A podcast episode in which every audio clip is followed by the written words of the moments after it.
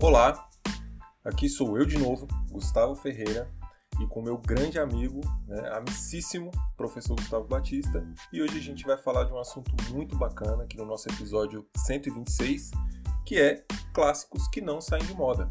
Então hoje a gente vai falar de sistemas sensores clássicos, de processamentos clássicos, procedimentos clássicos, e que é muito importante aprender que eles fazem parte da base ali, né, do sensoriamento remoto, em termos de processamento e sistemas sensores. Fala aí, professor, tudo bem com você? Tudo ótimo, graças a Deus, Gustavo. Eu achei que a gente ia falar de mim, porque eu costumo dizer que a gente não envelhece, a gente vira um clássico, né? É isso. Então eu achei que ia falar de mim. Olha que pretensão. Não, mas você é um neoclássico. entendeu? Ele tá virando clássico. É, exato. Isso é, isso é uma coisa interessante, né? A gente que já está há algum tempo aí na, na história, a gente vai, vai percebendo essas questões, né? A gente passa a ser contador de história, porque a gente é. passa a ter muito assunto para conversar, mas é por aí. É por muita, aí. É muita experiência, né? É. E não só dentro da carreira, assim, mas de, de vida mesmo, de percepção, né? Isso é, é, é, isso é muito legal. Quando você pensa assim, ah, clássicos que não saem de moda em sensoriamento remoto, eu me lembro quando alguns deles eram a coqueluche do momento, né? Quando estava começando esse tipo de coisa. Então, é, é, interessante você perceber que as coisas se mantêm ao longo do tempo, né? Sim. E que mesmo que hajam alguns aprimoramentos, né? Uhum. Em, é, em, termos de, de, técnica ou de engenharia mesmo, falando dos sensores, uhum. a ideia, a essência continua aquela mesma do, do passado. Inclusive, quando falamos de procedimentos, é, quando temos aí a, a, explosão né, de novas técnicas, é, é, inserção de novos métodos, se você for prestar bem atenção ali no, no paper, né, no, que deu origem, uhum. você vai ver que é, nada mais é do que a transformação de um método já consolidado, né? Exato. Um, um outro desdobramento, assim. Uma adaptação, então, né? Exato. Então é, é muito importante saber desses métodos né, mais clássicos, assim como dos sistemas sensores também, né, que é o que a gente vai começar aqui hoje.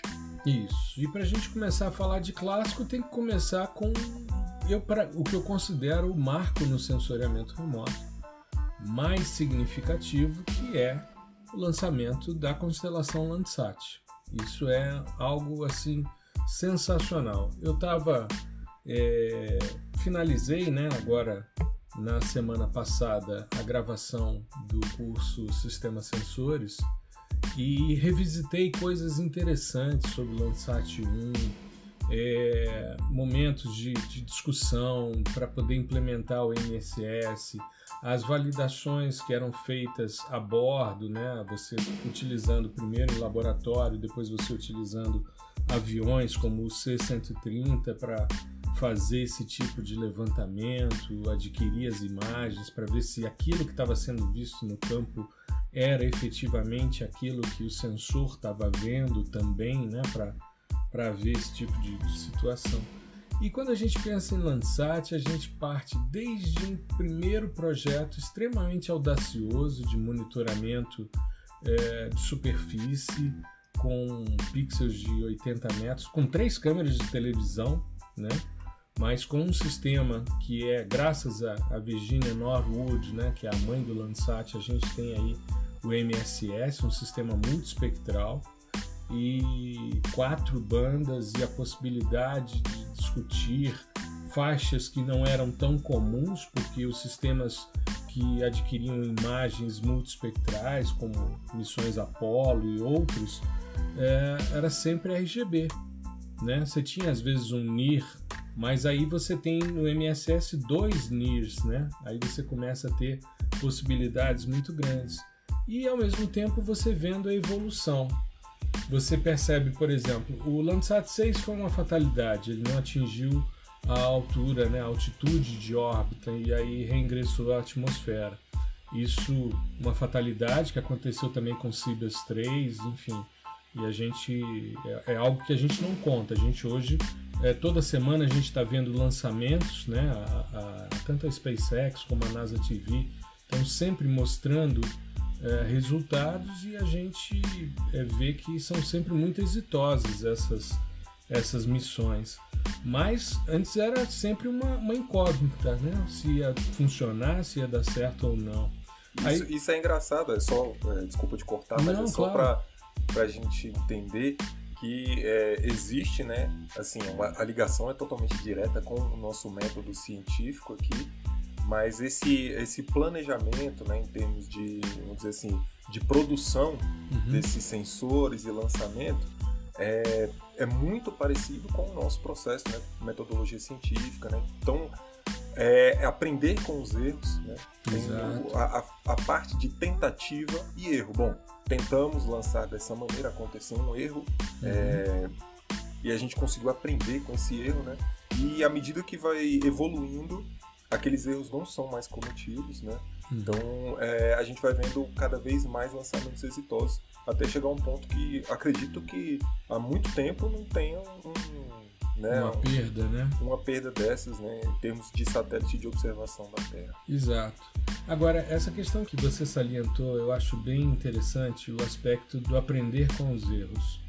Vamos pegar dentro dessa questão desse clássico sistema Landsat, né? O 6 não atingiu a órbita. Aí os caras voltam com o 5, que já estava numa fase já para ser descomissionado, ia ter um tempo ali de superposição, mas já vinham com uma alteração. Então você já tinha o TM e aí você tem o ETM, né, que foi o Landsat 6.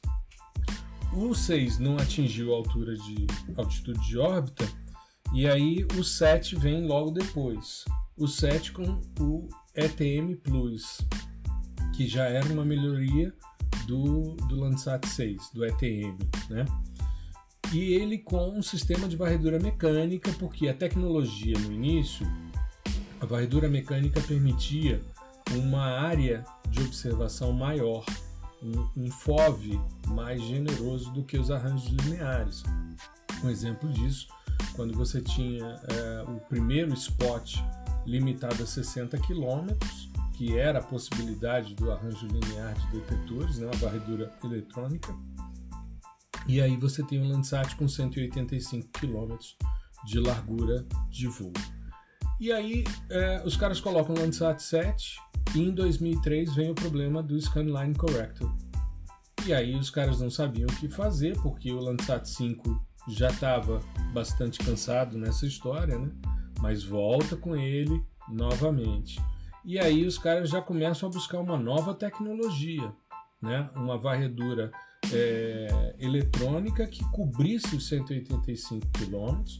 E aí você tem ali 14 conjuntos de detetores, de arranjos lineares. É muito bonito esse plano focal, né, de essa matriz de planos focais que você tem ali do Landsat 8.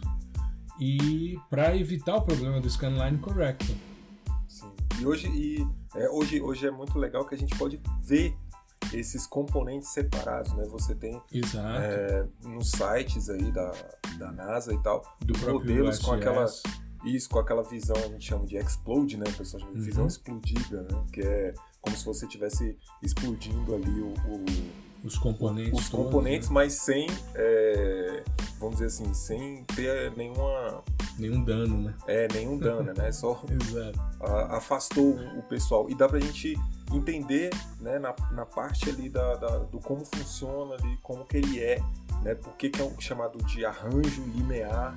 Né? Então você Exato. consegue ver exatamente como que, que são ali os detectores, isso é muito bacana. É, porque as pessoas não estão acostumadas a ver a imagem bruta, né? Uhum. A, a, o raw data, eles não estão acostumados a ver que tem ali as faixas de imageamento e tal, e que elas são intercaladas, né? E que, enfim, são depois ajustadas no, no nível 1 e hoje já no, na coleção 2, né? Já não se libera mais na coleção 1. E a gente pensa então, bom, aí tivemos a resolução do problema com arranjo linear de detetores? Sim, mas se você for pegar, por exemplo, o TIRS, existe um efeito de fantasma nas bandas 10 e 11 que é justamente você tem três arranjos lineares, né? O A, o B e o C no meio. E aí você tem é, uma superposição dessas faixas, mas você via nitidamente a separação. Por quê? Porque havia ali um erro de projeto. havia uma questão que era um, um, um anel de sustentação da lente é, 3 do sistema telescópico do TIRS, ele, a luz incidia sobre uma área que tinha uma alta reflectividade e isso chegava no detetor. E como é que os caras perceberam isso? Fazendo a calibração lunar. Quando os caras foram calibrar o TIRS né, olhando para a Lua, isso é feito uma vez por mês em noite, em noite de lua cheia, né? eles viram o sensor para a Lua e fazem a calibração lunar. E quando eles começaram a analisar, eles perceberam um formato, a presença da Lua num formato de curva, que era justamente o reflexo desse anel de sustentação.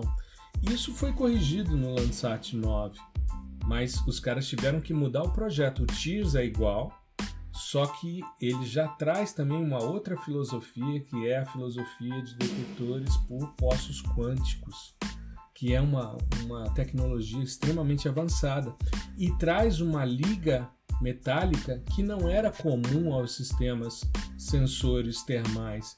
Então a gente vai vendo, e aí você sai, claro, de um sistema de 8 bits para um sistema de 12 no Landsat 8 e depois um sistema de 14 no Landsat 9.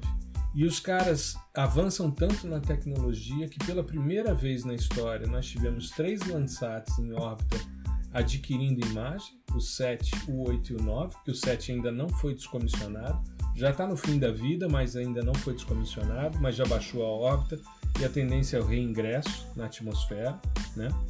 E a gente percebe também que é, a gente teve uma oportunidade que foi ímpar, que foi baixar o Landsat 9 e ele orbitar embaixo do Landsat 8 com superposições de 50 até 100%, começando com 10, né?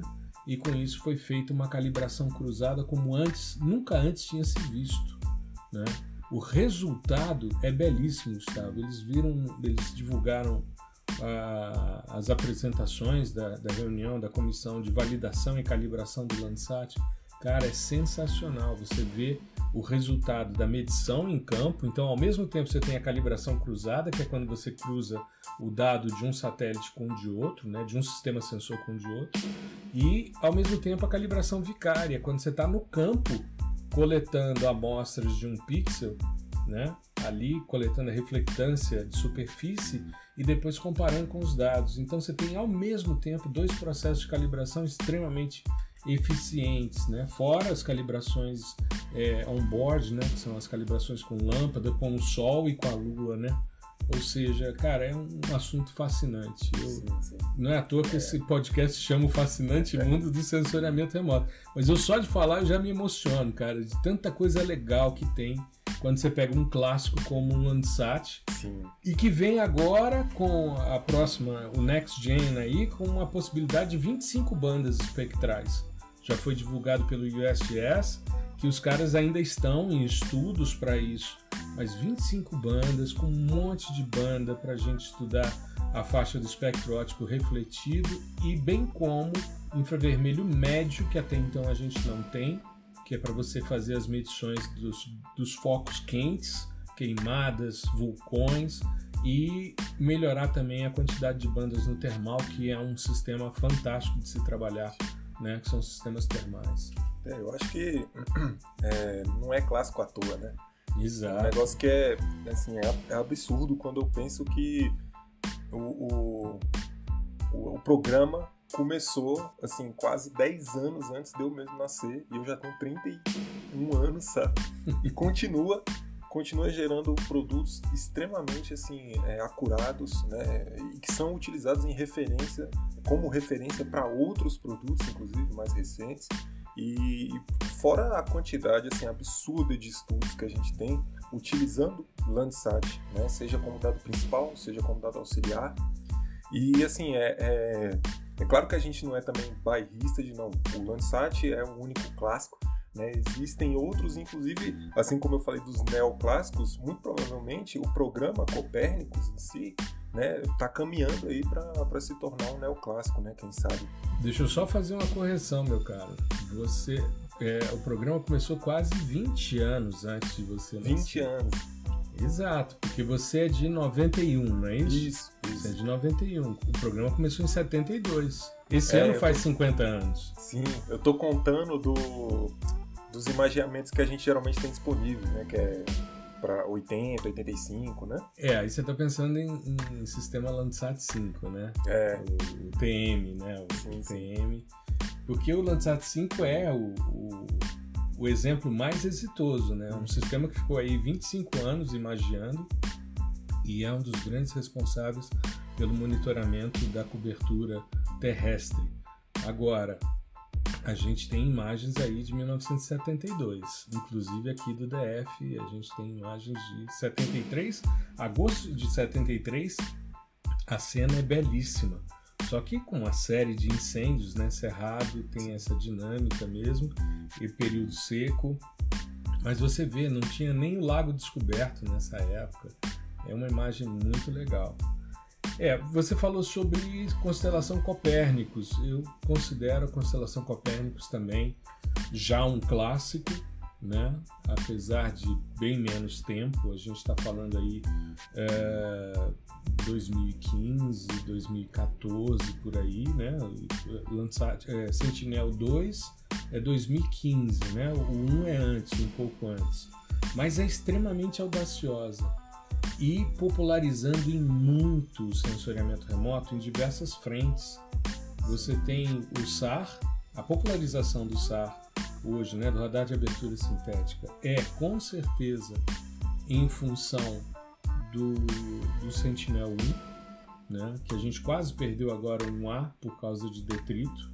A gente está com o Sentinel 1B parado desde dezembro sem adquirir imagens, né? O que Problema é um... de energia, né? Exato, exato. Mas tem já a previsão, desde que eles lançaram o 1 e o 2, já havia a previsão para o lançamento do, do C e do D, né? Tanto para o 1 como para o 2 como para o 3. Né? O Sentinel 4 ainda não foi colocado em órbita, mas é uma perspectiva também, é uma análise mais localizada para questões atmosféricas, enquanto que o Sentinel 5, que tem também a previsão de quatro satélites, por enquanto só tem o precursor, que é o 5P, né? mas há a expectativa do 5A, do 5B, do C e do D. E o, o, o perfilador, o altímetro, né, que a gente tem aí, que é o Michael Freilich, né, que é o 6. E uma constelação que, como a gente outro dia fez um episódio, tem um monte de outros sistemas sensores que devem sair em breve também, enfim. Agora, tem um sistema sensor que eu acho que é um clássico que esse tá difícil de sair de moda, que é o Modes. Ah, eu ia falar dele agora. Né? Falou, a gente tem que falar desse cara aqui, que ele é assim muito, muito, muito importante. Principalmente pra gente aqui, né, da, da, da zona tropical. Cara, o Modes para mim ele é a revolução da hipertemporalidade. O Modes ele, ele inaugura uma, uma filosofia de, de vida muito legal em termos de sensoriamento remoto. Filosofia de vida, por quê? É, primeiro, porque a gente começou a trabalhar dentro de um sistema de projeção que até então a gente não trabalhava. Dados sinusoidais eram é. algo extremamente complexos e havia necessidade da conversão para Você baixava um softwarezinho, né? Eu, é. lembro quando eu, quando eu comecei no PIB, que aí o, o professor Osmar falava, oh, você tem que baixar isso, isso, isso, tem que baixar a imagem, tem que baixar o software que faz a, a conversão né, da, da projeção. Exato. Enfim, tinha todo um, um aparato ali para você conseguir trabalhar. Eu acho que era HDF to TIFF, um negócio assim, né? É. Você fazia a conversão. Primeiro, primeiro essa filosofia que surge no, no Terra, né? Com a multiplataformas, é, uma plataforma, aliás, de multisensores e aí você tinha o Aster, o, o Modes e outros vários ali, né? É, uma coisa que me chamou muita atenção foi o sistema, o Hierarchical Data Format. Você tem um sistema de dados que você tinha a possibilidade de, no mesmo arquivo, ter bandas de dimensões diferentes. Isso era inconcebível antes do HDF. Eu chamo as gavetinhas, né? Como se tivesse várias gavetas ali, né? uhum. né? do, do mesmo armário, e aí cada uma delas você tem acesso né, a um dado que é do mesmo lugar, mas de, de resoluções diferentes, né, com parâmetros diferentes, você Exato. coloca tudo aquilo em um arquivo só, né, não tem nem aqueles auxiliares que geralmente tem, né, de cabeçalho, essa coisa toda, e é muito, assim, é, no início era meio complicadinho, né, da gente trabalhar, assim, uhum. tal. É, já, já tive muita dor de cabeça. Mas hoje em dia é bem mais tranquilo, bem mais já tem muita coisa implementada, né? E é muito interessante. O pessoal da, da meteorologia aí que utiliza bastante né, os dados aí em, em, nesse, nesse formato hierárquico, né? Tanto do Exato. HDF, o NetCDF também, né? Exato. É, o HDF é Hierarchical Data Format, né? Então, o Hierarchical Data Format foi o primeiro ponto ali que eu achei extremamente interessante. E isso a gente via tanto nos dados Aster como no MODES, né? O, Aster também com três resoluções, 15, 30, 90, e você tinha ali três sistemas sensores e a possibilidade de trabalhar com isso. Mas o MODES, ele inaugura uma filosofia que eu acho genial, que é o ready to use, os produtos prontos para serem usados. Isso para mim é sensoriamento remoto para iniciantes. Eu acho isso fantástico porque isso te dá a possibilidade de você de repente pegar um conjunto de dados já pré-processados, por meio de uma, uma, aplicação de um fator de conversão, você chegar na unidade que você tem o dado e as coleções já validadas.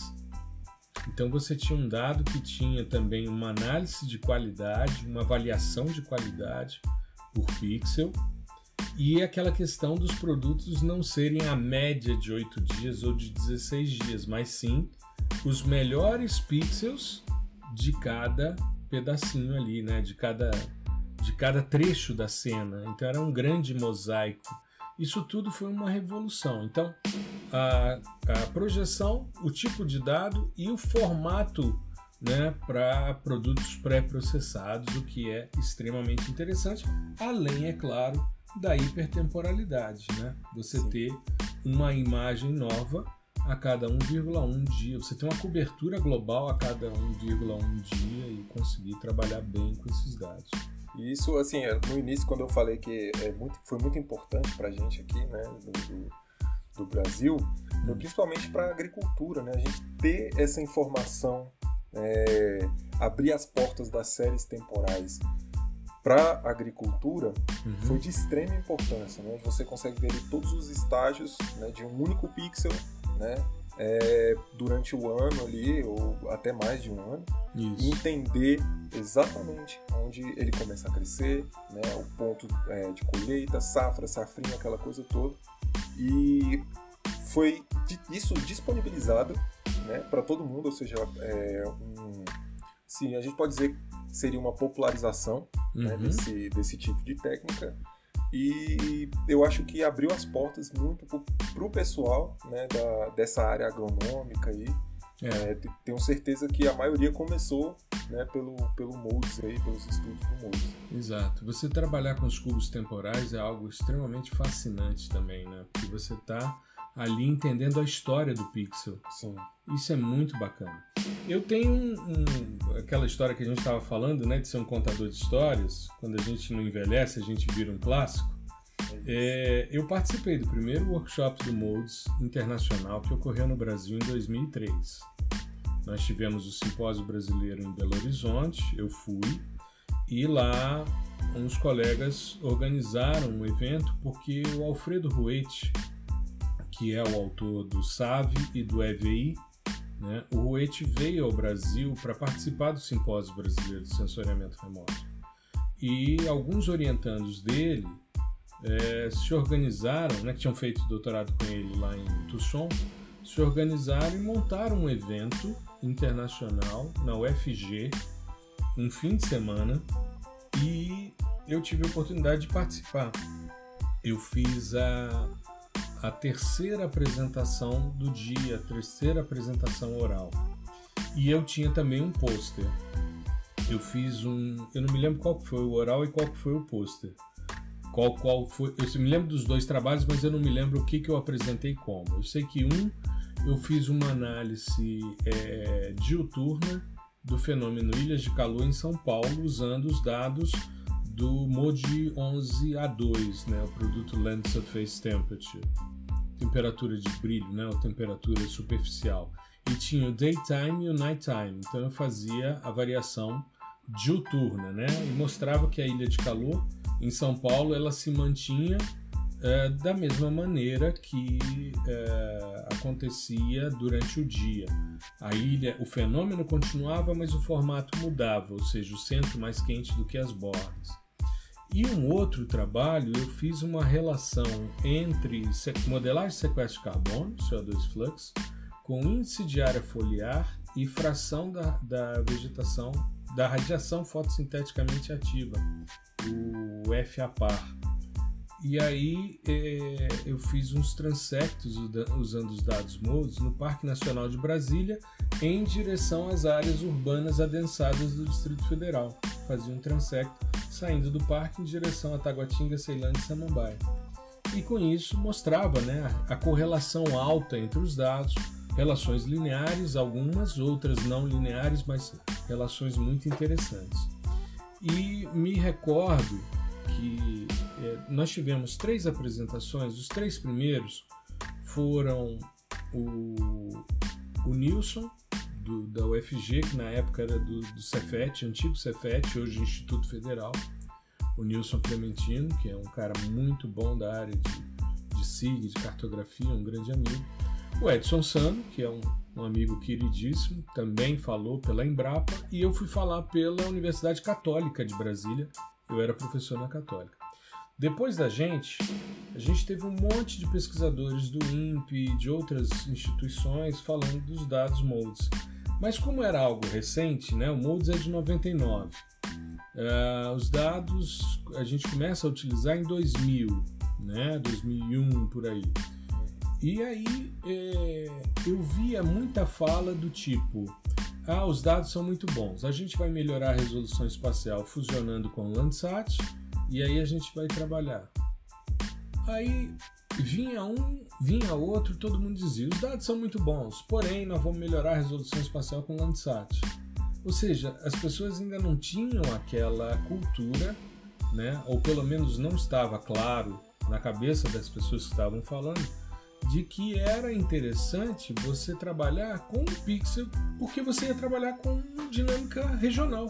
Sim, sim. Né? Eu acho que essa, essa questão é, é engraçada porque todo mundo que inicia no sensoramento remoto tende a hierarquizar as resoluções né, uhum. dos produtos, onde o primeiro lugar é a resolução espacial.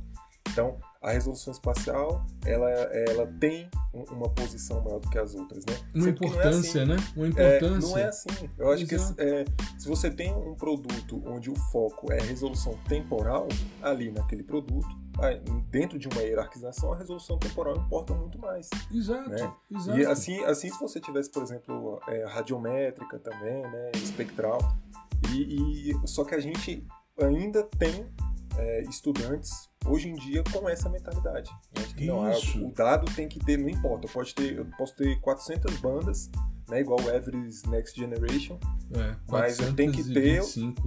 Pois é, olha só que maravilha, mas não, tem que ter, se não tiver uma resolução de um metro, não tá bom. Né? É. Mas não é assim, o raciocínio não é esse. Exato, e me chamou a atenção, Gustavo, porque eu fiz uma palestra logo que saiu o Iconos 2, né? A Space Image do Brasil fez um evento, é, eu não me lembro qual foi, é uma dessas grandes feiras como o Mundo GeoConnect, que a gente teve agora com 4.200 pessoas. Aliás, parabéns ao Emerson Graneman pelo evento, né? Pelo Mundo e todo mundo E para todo mundo também que estava ali com stand, né? Todo mundo. Nossos colegas lá. Exato. Eu fiquei assim numa, numa inveja grande porque é, se Deus quiser. Bom, ano que vem tem simpósio brasileiro de sensoriamento remoto, né? Então, Sim. isso daí. vai gente, ser o grande encontro. É, a gente vai para Florianópolis para fazer lá um, um trabalho legal, e apresentar e, e conhecer muita gente que a gente conhece só virtualmente, né? Mas a, a Space Image fez um evento em São Paulo e me chamou para fazer uma palestra sobre os dados íconos. E o frisson com os dados íconos é que você conseguia ver um carro, porque era a primeira vez que você tinha um sensor ali com um metro quadrado de resolução espacial. E eu fiz uma proposta para os caras para falar sobre potencialidades espectrais e radiométricas dos dados íconos. Os caras toparam na hora. Justamente por isso. Por quê? Porque os caras diziam: todo mundo acha que o dado só presta por causa da alta resolução espacial. E eu dizia, cara, vocês têm um dado de 11 bits, né? Com quatro faixas espectrais cobrindo o vinir. Dá para você trabalhar com muita coisa, com modelagem. Com modelagem. Eu fiz uma brincadeira com os dados, mostrei pro cara. Olha, se você fizer uma modelagem de sequestro de carbono, você separa sombra de vegetação escura. Porque a sombra não é fotossinteticamente ativa, mas a vegetação é. Então, mesmo que esteja num lugar de sombra, você tem uma resposta nesse sentido, né? E, pô, foi muito legal esse tipo de situação. Mas é isso, as pessoas acham que o dado só presta se ele tiver alta resolução espacial. Sim, né? Enfim, é. Assim, acho que vai demorar um tempinho ainda para o pessoal é cultural, né? isso. Né? É, é cultural. justamente é cultural. É. é cultural. Cara, para mim um pixel de um quilômetro é ótimo. Pois é. Um pixel de um quilômetro é ótimo. Se ele contar a história daquela área, pô, com 250 metros é um, luxo, cara. Pois é um luxo. Imagina, imagina só as imagens GOES lá que tem um quilômetro mas é. você tem imagem a cada 10 minutos. Exato. Olha só, exato. É, é, é, absurdo de bom. Se você né, pensar no antigo, a VHRR era 4,4 km de resolução espacial, pô, para meteorologia é sensacional. Para que, que o cara quer ver a cidade? Não, cara, não, é análise hemisférica. Sim. É análise hemisférica, esse sistema geoestacionário. Então eu ficava nessa é, eu ficava nessa discussão, sabe, Gustavo? Quando eu via os caras falando, ah, o dado é muito bom, mas a gente vai melhorar com o Landsat. Aí eu dizia, por que, que vai melhorar com o Landsat? Usa Landsat, pô. É. Usa Landsat. Pra que, que você vai degradar um dado que já tem uma especificidade se você quer trabalhar dentro de uma perspectiva do outro? Vai no outro. Ué, ah, não, mas é a questão do tempo, a quantidade de bandas. Sim, quantidade de bandas você vai continuar trabalhando multispectralmente com a resolução do dado multispectral, mesmo que você faça a fusão. Entendeu? E as pessoas não entendem isso. Tem muita gente que. A gente fez uma provocação na semana passada com aquela questão da resolução. Rendeu, né? Rendeu, Rendeu foi ótimo. Rendeu, foi ótimo. Aliás, uma das coisas que mais chamou atenção também na semana passada foi a descoberta da cidade boliviana lá por Laida, que ensejou o nosso episódio da semana passada, né? Maravilha. E, e, processamento, hein, Gustavo? Estamos falando de clássicos, vamos falar de processamento também, né? É, eu acho que agora a gente, a gente pode entrar numa, numa área que até é um pouquinho desconhecida, assim, né? O pessoal às vezes acha que os processamentos que a gente vai falar aqui, eles são até mais recentes do que eles verdadeiramente são, né? Isso é uhum. é engraçado. Acho que a gente pode começar com, assim, o, o, o top 1 de índices espectrais é, conhecidos por, pelo público geral, né? Até mesmo quem não trabalha com isso, que é o nosso querido NDVI, que nem de NDVI era chamado no paper é, original, né? Ele era TVI, era Transformed Vegetation Index. Exato, 1974. 1974. Muito interessante, porque eu estava vendo um dos quatro autores do, do artigo original, depois nos anos 80 ele faz um artigo e ele tem dificuldade de chamar de NDVI. Ele é um dos pais da criança e ele chama de índice de vegetação por meio da metodologia de diferença normalizada, ou seja, deu uma volta. Ele, ele ali, o que, que ele estava fazendo? Ele disse: olha, gente, na minha cabeça, na minha, na minha compreensão, o cara olhou e disse: Olha, é o seguinte, não tem mais como voltar. É a mesma coisa. Cara, uma vez que grudou, é que nem chiclete. Uma vez que grudou, não tem mais jeito, cara. Ou você corta o cabelo, ou vai ficar com a bola de chiclete no cabelo, né? Não? Então não é, tem, não tem aceita, como. né? Aceita. É, aceita que dói menos, né? aceita que dói menos. Mas os caras fizeram TVI, fizeram TVI 6. Aí você fala, pô, TVI 6. É porque eles usavam a banda 7 e a banda 6. Eles fizeram testes depois e verificando se o NIR tinha diferença, porque eram duas bandas no NIR, no, no MSS, se havia diferença, né?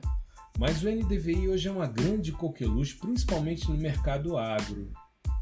E eu acho é porque os caras ainda não conheceram direito os índices. Porque se os caras conhecessem, por exemplo, threshold cap, eu falo que eu dou aula para agronomia uhum. e eu mostro o NDVI a menina fala, cara, esse é o índice e tal, não sei o que. Eu falo, agora vamos entender o seguinte: você pode acompanhar a fenologia ali do teu pixel, né, da planta no teu pixel ao longo de um simplex. Aí o cara, como é isso, professor? Né? Fica parecendo simplex, que é não. É, isso, né? é, parece que é simples, né? Aí você mostra que realmente é. Né? Você pega a distribuição de pixels, você tem ali entre o NIR e o RED, você tem uma linha de solo e você vai vendo, porque uma das, das lógicas de construção de índices espectrais é a variação perpendicular em relação à linha de solo. E o caminhar do pixel ao longo do, das etapas de crescimento da planta acompanha essa linha perpendicular à linha de solo, que seria em direção à vegetação, né? o greenness. Né? E aí o Threshold Cap é uma, uma possibilidade muito legal. Mas tem muita coisa bacana que a gente pode falar na área agronômica, né? principalmente com os dados SAR, tem muito índice de vegetação SAR que foi desenvolvido para é, processamentos, mas o NDVI com certeza é ORCONCUR. É, todo e, mundo sabe. Todo é. mundo, cara, é o índice mais testado no mundo e eu acho que eles não colocaram, não avançaram e a coisa não grudou, o, o TVI não, não avançou porque ele era a raiz quadrada do NDVI mais meio. E você pensar em, hoje em fazer uma raiz quadrada numa calculadora matricial é ridículo. Sim. Né?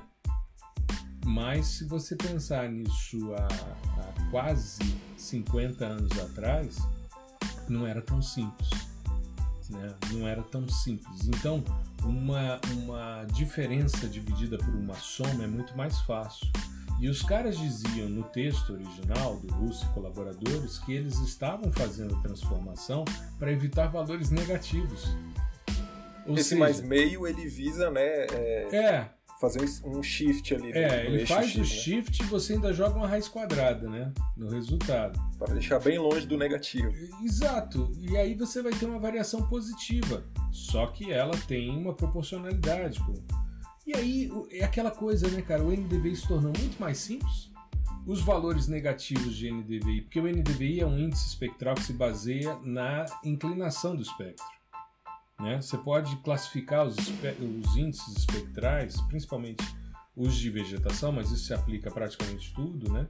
Você tem aí os índices por declividade, você tem os índices por perpendicularidade em relação à linha de solo, no caso dos índices de vegetação, você tem por eixos ortogonais, que é o caso do threshold cap, né?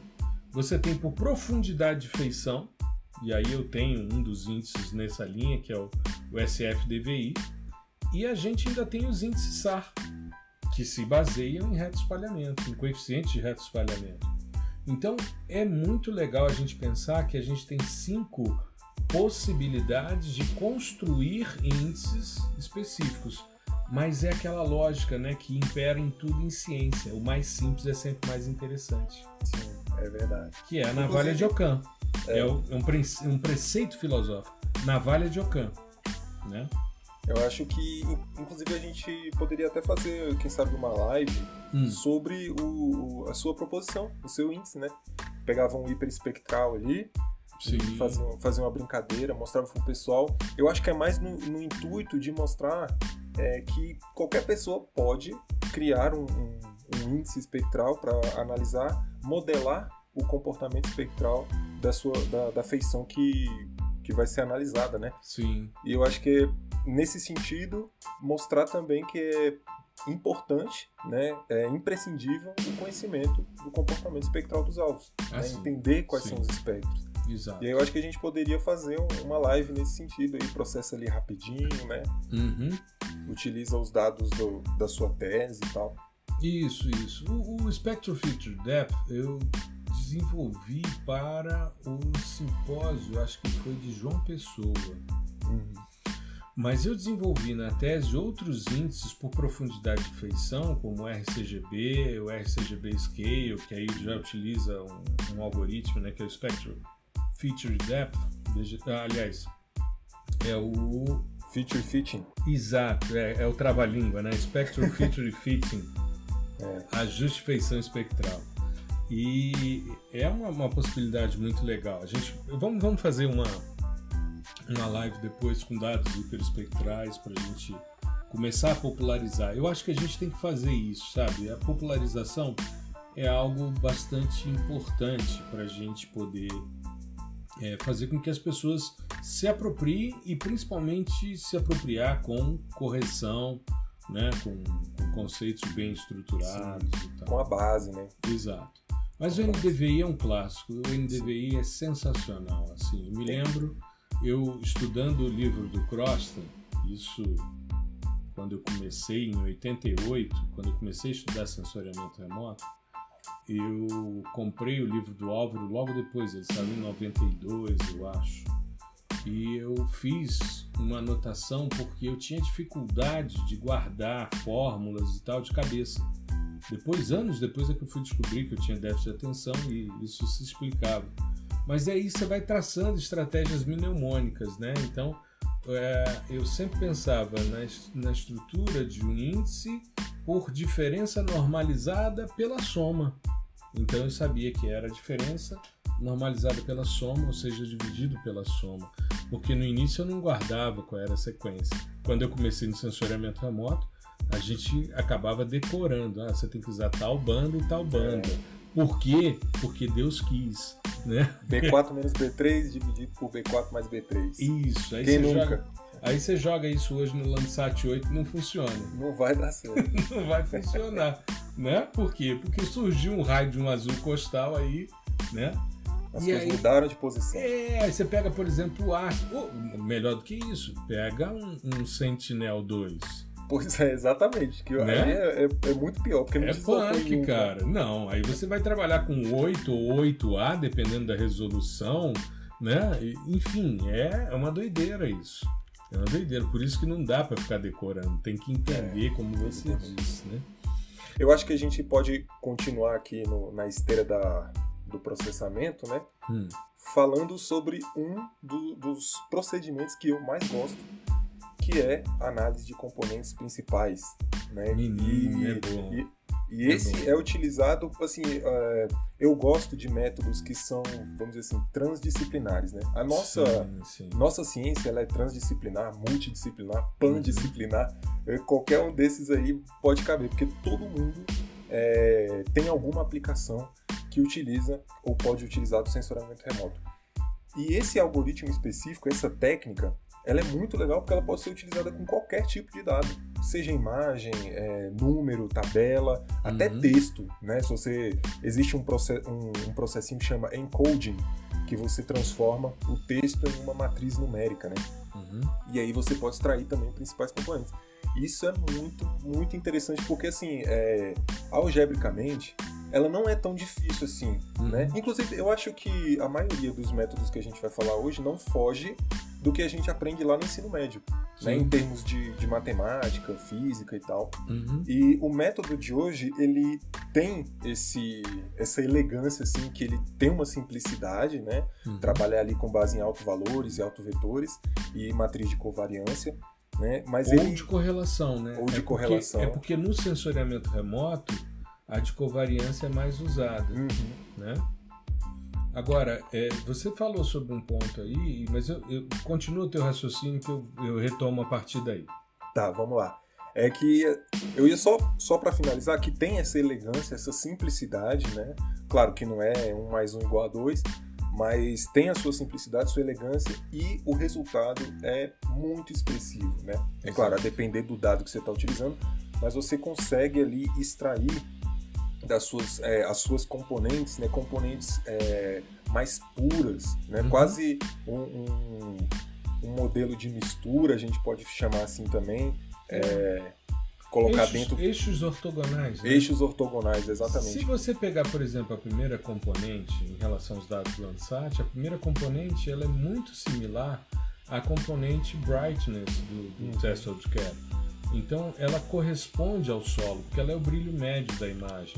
E se você pegar a segunda componente, você tem o greenness. Sim.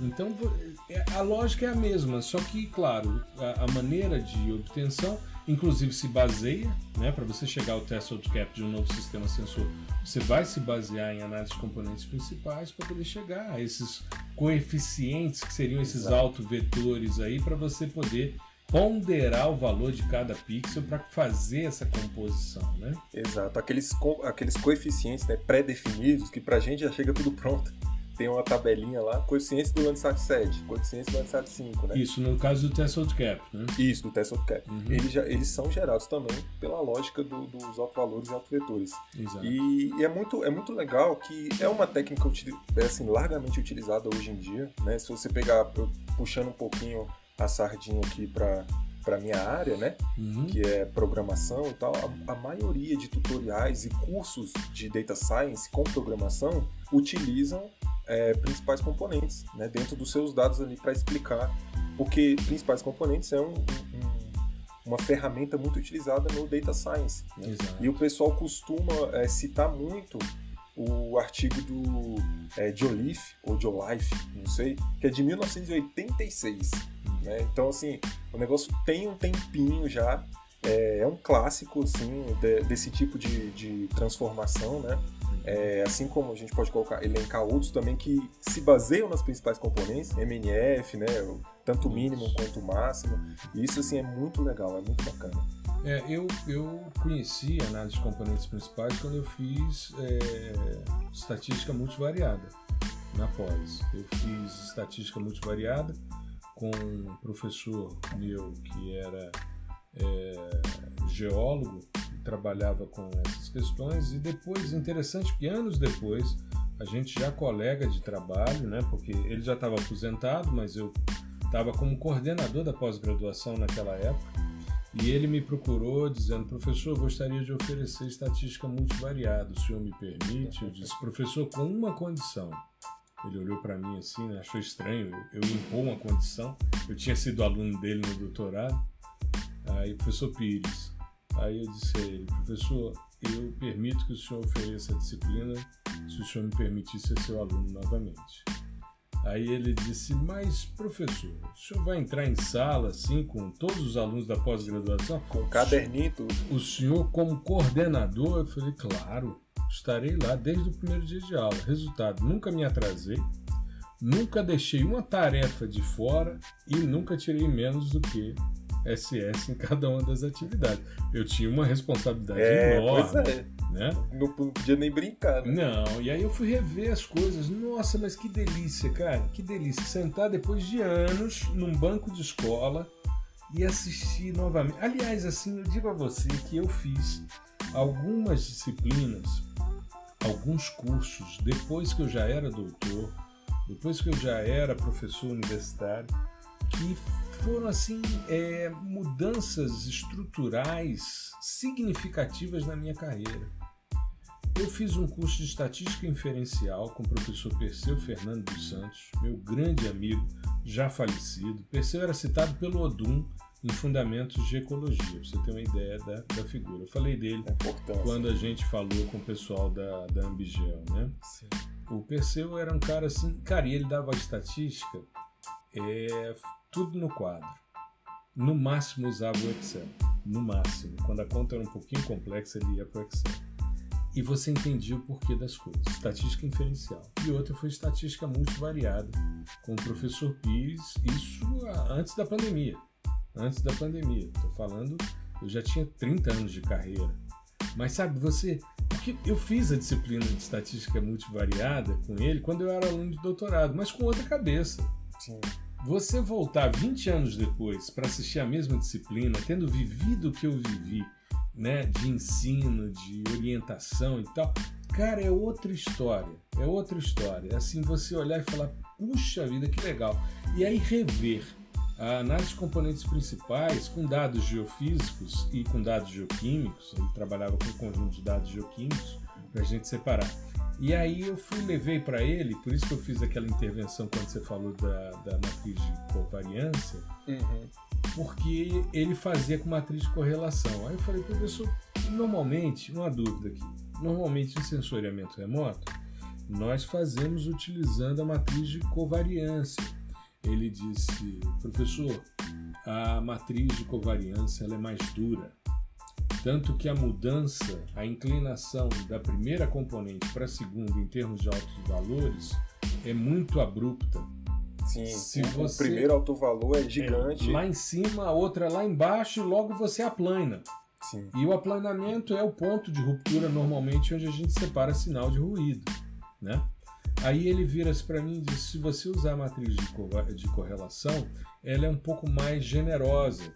E aí eu fui fazer pelo outro método e plotei os altos valores, você tem uma curva mais suave, sabe? Ele disse, a, a mão pesada da matriz de covariância é maior. Eu falei, olha que legal. E são coisas assim. E, e dúvidas que não surgiram em momento nenhum quando eu fazia doutorado. Por quê? Porque depois de, 30, de 20 anos, né? Fiz, fiz 21 anos de defesa de doutorado agora em fevereiro, né? Eu, nesses 21 anos, eu dei aula de sensoriamento remoto nesse período todo. Isso antes também, quando eu fazia, desde a graduação que eu dou aula de sensoriamento remoto, né? Desde que eu me graduei, eu comecei a dar aula, enfim, já lecionando nessa área. Então, desde os anos 80 que eu trabalho com isso. Mas é, você passar 20 anos da sua vida pensando a cada semestre como é que você vai ensinar melhor um tema é algo muito legal, porque você olha para o método e você disseca o método de tal forma que você muitas vezes não precisa nem entrar no formalismo matemático dele, Sim. mas você explica para o estudante, porque às vezes chega para mim um estudante que não viu estatística básica. Como é que eu vou falar de estatística multivariada para quem não viu estatística básica? Covariância, né? É isso, o cara não sabe. Eu vou chegar para ele e dizer: ah, a matriz de covariância, a diagonal é a variância. Ele vai olhar e dizer: hein? Né? Enfim, Verdade. né? não tem essa noção. Então você precisa é, começar mostrando desde o que é uma correlação entre duas variáveis, né? o que é uma correlação positiva, uma correlação negativa, uma descorrelação, por que você busca uma correlação nula, né? justamente para você reduzir a redundância. Né? Fica até redundante isso, né? Reduzir a redundância é redundante, mas é o procedimento. Exato. E aí você pega uma técnica, não sei se você conhece, a técnica Crosta. Essa de... daí eu só. É, você já tinha é, me falado sobre ela, né? Inclusive quando a gente estava mexendo com, com a referência, né? Com, com o livro do professor sim, Álvaro. Sim, sim. E que ele tinha um método, né? Tem. Próprio, específico. Então, é assim, é um cara que é referência no assunto, né? Exato, exato. A técnica cross é muito interessante, porque ele pega o end member que ele quer identificar na imagem e ele vê, é, ele trabalha normalmente com duas, duas bandas que têm pouca variabilidade no end member e duas bandas que têm muita variabilidade espectral no end member. E com essas quatro bandas ele faz a análise de componentes principais e aí ele faz a separação.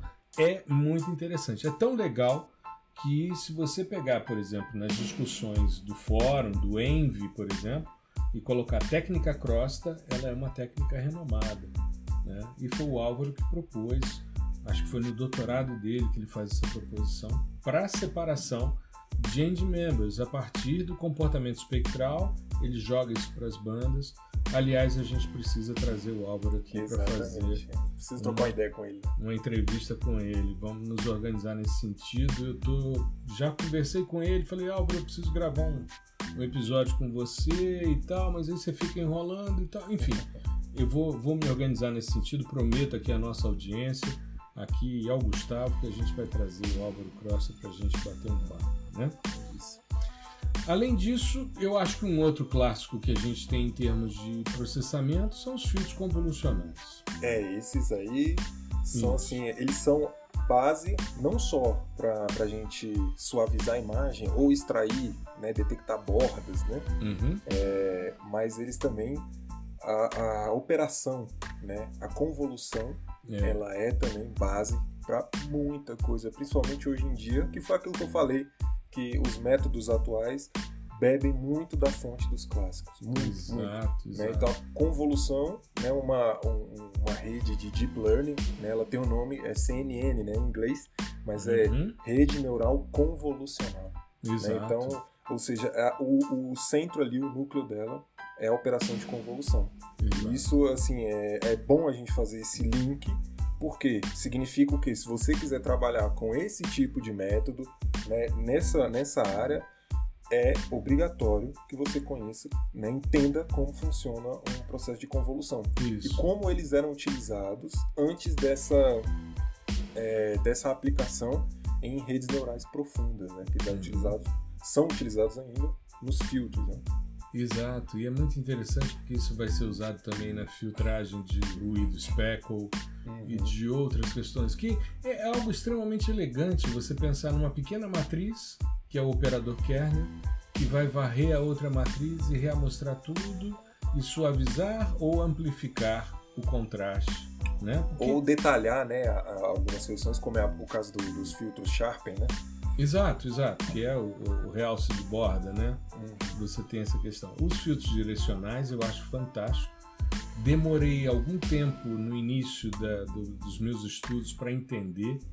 E hoje, para facilitar a vida dos meus estudantes, eu de vez em quando pego lá, nas minhas aulas, eu uso uma, uma imagem sintética, que são duas linhas pretas num fundo branco. Né? E aí eu aplico é, essas linhas ou na horizontal, ou na vertical, ou na diagonal, num sentido ou no outro, para ver as oito direções preferenciais a partir de filtros de Sobel, de Prewitt, né, filtros de Roberts, enfim. E a gente tem aí o nome, né? São os caras que estão propondo as ponderações desses filtros para realçar essas questões.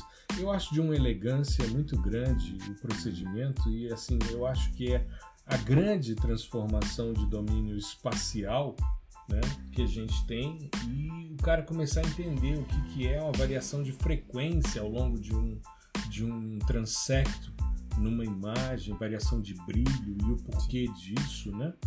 É muito interessante. É, o meu primeiro contato né, foi com, com o professor Osmar e eu lembro que eu fiz um link no, no, no dia da aula com a, a, minha vivência lá na engenharia, né? Que ele estava explicando sobre os filtros e tal. Ele falou: Isso aqui, gente, é, matematicamente falando, é uma derivada.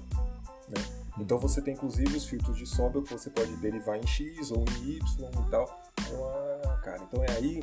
Esse é um campo de aplicação, né? E eu acho que, assim, eu tive sorte, né, de ter feito essa associação e de lembrar do, do conteúdo de cálculo 1 que eu tinha visto antes Uhum. Mas é, me ligou a, a uma chavinha assim de falar, cara, essas coisas todas estão conectadas, né? Aquele conhecimento que eu vi lá atrás, ele é todo aplicado aqui, todo é. aplicado, né? Álgebra linear, cálculo 1 e tal. E a, eu acho que a elegância, boa parte da elegância dos filtros, né, é, transformações de domínio espacial, tá nesse intercâmbio com cálculo, com álgebra, né? Então você está é, mesclando conceitos de álgebra, né? tratando de matrizes, vetores, e aplicando também essa, essa área tão importante do cálculo que são as derivadas. Uhum. Acho que é muito importante quem quiser é, se aventurar aí pelo, pelo mundo dos filtros né? e já tiver um conhecimento, é, não precisa ser expert, mas iniciado né, em cálculo, vai compreender com muito mais facilidade. E entendendo que o Gustavo não está sendo patrocinado por essa loja que vende filtro de água né? É. Ele falou ainda há pouco aqui, então não é merchan que ele está fazendo, né? Do mundo dos filtros, mas enfim. Mundo dos filtros, é. É. Eu nem percebi, eu falei, é. como foi, deixa é. Não, mas isso eu acho que é só quem mora em Brasília, mas é, enfim. É, é porque tem uma loja aqui que vende filtro para água, que é chamado Mundo dos Filtros. Os purificadores, né? É, exato. Então, mas a gente não está sendo patrocinado. Né? Inclusive, se o Mundo dos Filtros quiser nos patrocinar, fique à vontade, está tudo certo. Eu aceito. Isso. E vamos falar agora de um clássico do processamento que para mim é assim é, é a cereja do bolo, classificação. Sim, é o, é. O, o estágio final né, da nossa, de, das nossas análises, não das nossas é. análises, mas dos nossos resultados. Exato. É, é quando você, que... você tem a mudança ali do, do garoto para o homem, né? É a mudança Né? É, o rito de passagem. O rito de passagem, era esse o termo que eu queria no sensoriamento remoto. Eu disse o homem e o garoto, mas pode ser a garota e a mulher, enfim, tá? para todo mundo dentro do sensoriamento remoto. Sim. Mas é um clássico que é interessante porque se a gente pegar os termos em inglês, os caras separam classificação de clusterização. Sim. E a gente trata tudo como classificação. É, gente... Eventualmente você vai ter alguns, é, alguns tratamentos do tipo clusterização é um subgrupo de classificação. Né? Pois é. Está dentro do conjunto, do grande conjunto de é, classificação. É, você tem classificações de classificações. Se você Sim. pegar, por exemplo, Jensen, ele faz separações, né? Você vai ter classificação orientada a objeto, classificação pixel a pixel, né? É, enfim, você tem é, é classificação supervisionada, não supervisionada, enfim, você tem N possibilidades aí. A gente tem né, classificadores por distância, classificadores por ângulo, né, enfim, você tem muita possibilidade. Mas de forma geral, classificação é você pegar a informação espectral, uma classe, melhor dizendo, uma classe espectral e transformar numa classe informacional. Ou seja, dar nome aos bois, dizer que aquele pixel significa tal coisa em função de uma amostra. E aí entram algumas coisas interessantes que, com o tempo e a malandragem, a gente vai criando para fazer com que os estudantes fiquem espertos. Né? Nós fizemos um evento recente de lançamento da última turma do PDI-SL e eu fiz uma classificação no segundo dia que, de propósito, ela foi feita para dar errado. Para isso, o que, que a gente fez? Primeiro, vamos fazer rapidamente aqui uma separação, né? A gente estava trabalhando com uma classificação supervisionada, ou seja, a gente vai ter amostras de treinamento para treinar o classificador, né? A gente chama de amostra de treinamento, os gringos chamam de região de interesse, mas é tudo a mesma coisa. E uma amostra de treinamento é, muito heterogênea gera confusão. Então, quanto Geralmente menor... um polígono muito grande, né? Exato. Então, quando a gente faz um polígono menor, numa zona mais homogênea, e para isso a análise dos componentes principais é fundamental para você saber quais são as variações e os agrupamentos que os seus dados te permitem quando você faz uma composição PC1, 2 e 3 você consegue ali ter noção de como as coisas acontecem. E aí você determina polígonos menores, porque quanto maior o polígono, maior a variabilidade interna ali dentro, né? Que é aquela questão que você de vez em quando fala, que você muda a resolução espacial, você muda a análise da variância, né? Sim. Ou é, intra tem... ou interpixels, né? É a depender da resolução espacial, é... mas se você tiver uma resolução um pouquinho menor, né, um pixel um pouco mais abrangente, a uhum. variância intrapixel ela vai ser maior, porque ali dentro você vai ter um monte, a probabilidade de ter vários materiais é, interagindo com Exato. a radiação eletromagnética. Né? E à medida que você vai aumentando Aumenta. essa resolução, deixando o pixel menor, aí você vai aumentar a variância interpixel, né? Exato. Então, por isso que quando a gente pega, por exemplo, uma fotografia aérea, aqui de Brasília, por exemplo, da área urbana, você vê tudo é, granuladinho, né? Uhum. Então é, é, não fica tão homogêneo assim, mesmo se você der um zoom, porque essa variância é, interpixel ela é um pouquinho maior. E quanto menor a sua resolução espacial, menor a probabilidade de você ter um pixel puro. Sim. Entendeu? Então, assim, é, isso é, é premissa para a região de interesse é premissa para a área de treinamento, para a escolha de área de treinamento. E aí o que, que eu fiz? Polígonos grandes, áreas variadas, né? pegando ali áreas urbanas com muita vegetação, solo, material de construção, tudo no mesmo pacote e usando um algoritmo mais generalista que é o de paralelepípedo. Que é um clássico. Que é um clássico, junto com distância mínima e máxima verossimilhança. Mas a distância mínima ela tem, pela própria filosofia da distância euclidiana, mais eficiência para escolher aquele pixel compondo né, a classe do que, por exemplo, um paralelepípedo.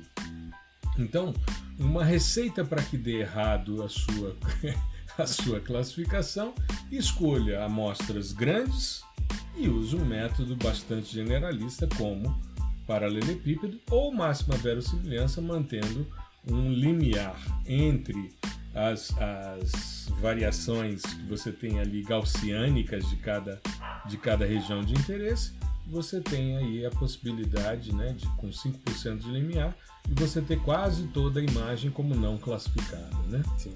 Então Eu a chance acho... de dar errado é enorme. É, que a receita para errar é essa daí. Exato. Eu acho interessante nesses métodos clássicos é, eu gosto, eu sou bem visual, assim, né? Então eu gosto de visualizar a maneira com a qual esse, cada algoritmo separa as classes, né? Então, e o livro do Álvaro mostra isso de forma Exatamente. O, o máxima verossimilhança vai criar basicamente círculos concêntricos, né? Em isso. duas dimensões, se você estiver vendo em duas dimensões. Isso. E em três dimensões isso se torna uma curva normal. Né? Então, por isso que ele tem essa premissa de que os seus dados estejam ajustados à distribuição normal. O paralelepípedo, como o próprio nome diz, ele cria feições né, retangulares ali, né, forma de paralelepípedo. Em torno Isso. da amostra, né? Então, se o pixel estiver dentro do paralelepípedo, ele vai ser classificado. Isso. Mesmo então, que ele só... esteja mais distante de um outro conjunto de, de pixels, né? Sim, isso aí são métodos é, distintos que geram diferentes separações né? É, no, no, espaço de atributos, que é esse espaço onde estão as nossas amostras aí. Espaço Exato. no sentido vetorial. Exato. É, e a gente acaba tendo ali no, na máxima verossimilhança isolinhas de probabilidade de o pixel pertencer àquela classe. Né? E se você tem ali um limiar entre um e outro ali, você bota um, uma tolerância e diz, ó, aqui é não classificado. E como quase tudo vai cair ali, que você pegou amostras muito grandes, aí você detona a sua classificação. Ou seja, como não fazer, né? É uma receita muito boa de como não fazer. E o legal é você levar as pessoas né, conduzindo o processo e elas vão ali achando, ó, oh, eu faço assim e tal, não sei o que, e é assim que eu faço e tal. E quando dá errado, os caras, opa, peraí. Tô fazendo errado. O que que houve, né? Por que que deu errado? Aí de repente você vem, ajusta e diz: não, vamos fazer de forma mais elegante, mais interessante. Vamos escolher nossas amostras aqui primeiro, fazendo análise dos componentes principais. Aí selecionando, beleza, e agora vamos. Agora é engraçado, né? Às vezes os clássicos são deixados de fora. Se você pegar, por exemplo, um, vamos pegar os softwares da ESA. Se você pegar um LeeWorks, que é um software mais educacional, você tem esses três algoritmos clássicos. Se você pegar o SOP, que é da agência, da CONAI, que é da Agência Espacial Argentina, ele tem esses três algoritmos. Sim. Eu acho que o Spring também tem esses três algoritmos. Você pega os mais novos, não. Aí é Random Forest, né? É. Aí já é toda uma, uma questão de suporte vector machines Sim. e, e, tal. E, e que isso também bebe na, nas fontes dos clássicos. Random claro. Forest é uma coleção de árvores de decisão, que é um dos classificadores mais simples é, supervisionados que existem. Uhum. Né? A KNN é basicamente com ele tem a, a, o fundamento todo na distância, na mínima distância. Exato. Então assim todos esses caras eles já foram pensados, a base deles já foram pensados lá nos 50, nos 60. O, o próprio Multilayer Perceptron, né, a rede neural artificial, antes de virar é, convolucional, né? Uhum. Ela tem o, o, o, princípio dela já foi matematizado nos anos 50, né? Com os trabalhos de McCulloch e Koch. Eu acho que se, se fala Koch, é K-O-C-H. E esses caras criaram né, um, uma abstração matemática do que seria um neurônio é, para aprendizado, né, uhum. para a parte cognitiva ali. Então, você tem métodos que são utilizados até hoje que são baseados, né, ou são desdobramentos de métodos que a gente tem desde os anos 50. Exato. Partindo do pressuposto que na natureza nada se perde, tudo Exatamente. se transforma, né? Exatamente. Nada se cria, tudo se transforma. E é por aí, né? Eu acho que é por aí, Gustavo. Eu acho que a gente varreu clássicos interessantes, né? Varremos aí sistemas sensores que permearam a nossa história, né? Você é um cara que trabalhou muito com modes na Sim. sua graduação. Na graduação, é. né? Eu trabalhei com moods logo no início, fiz muita coisa, séries temporais, mas o Landsat é parte da minha história, apesar de que meu primeiro trabalho de sensoriamento remoto foi com Spot. Hum. Né? primeiro... Já começou na, na resolução espacial top é, da época, né? Exato, tinha uma banda de 10 metros e tal, e aí você fusionava, tinha uma visualização ali, mas ele era originalmente 20 metros. Mas não que eu tenha tido o privilégio de. Não, é porque surgiu uma imagem. Um colega conseguiu uma imagem. É, oportunidades, né? Naquela época era tão raro você conseguir uma imagem satélite. A gente mendigava por um dado, cara. Eu ficava olhando e falava, cara, esses meteorologistas são muito bem sucedidos, né? Esses caras têm imagens gratuitas. Putz, que coisa fantástica. Se ele botar uma antena aqui, ele pode de repente receber esse, esse dado, pô. E a gente aí mendigando. Me lembro, cara, quando um amigo comprava uma imagem, era uma, um tal de vir com um disquete. Vamos copiar, vamos copiar. Pô, tem como passar uma cópia aí, cara? E tal. Não, tem, tem, não sei o quê. Pô.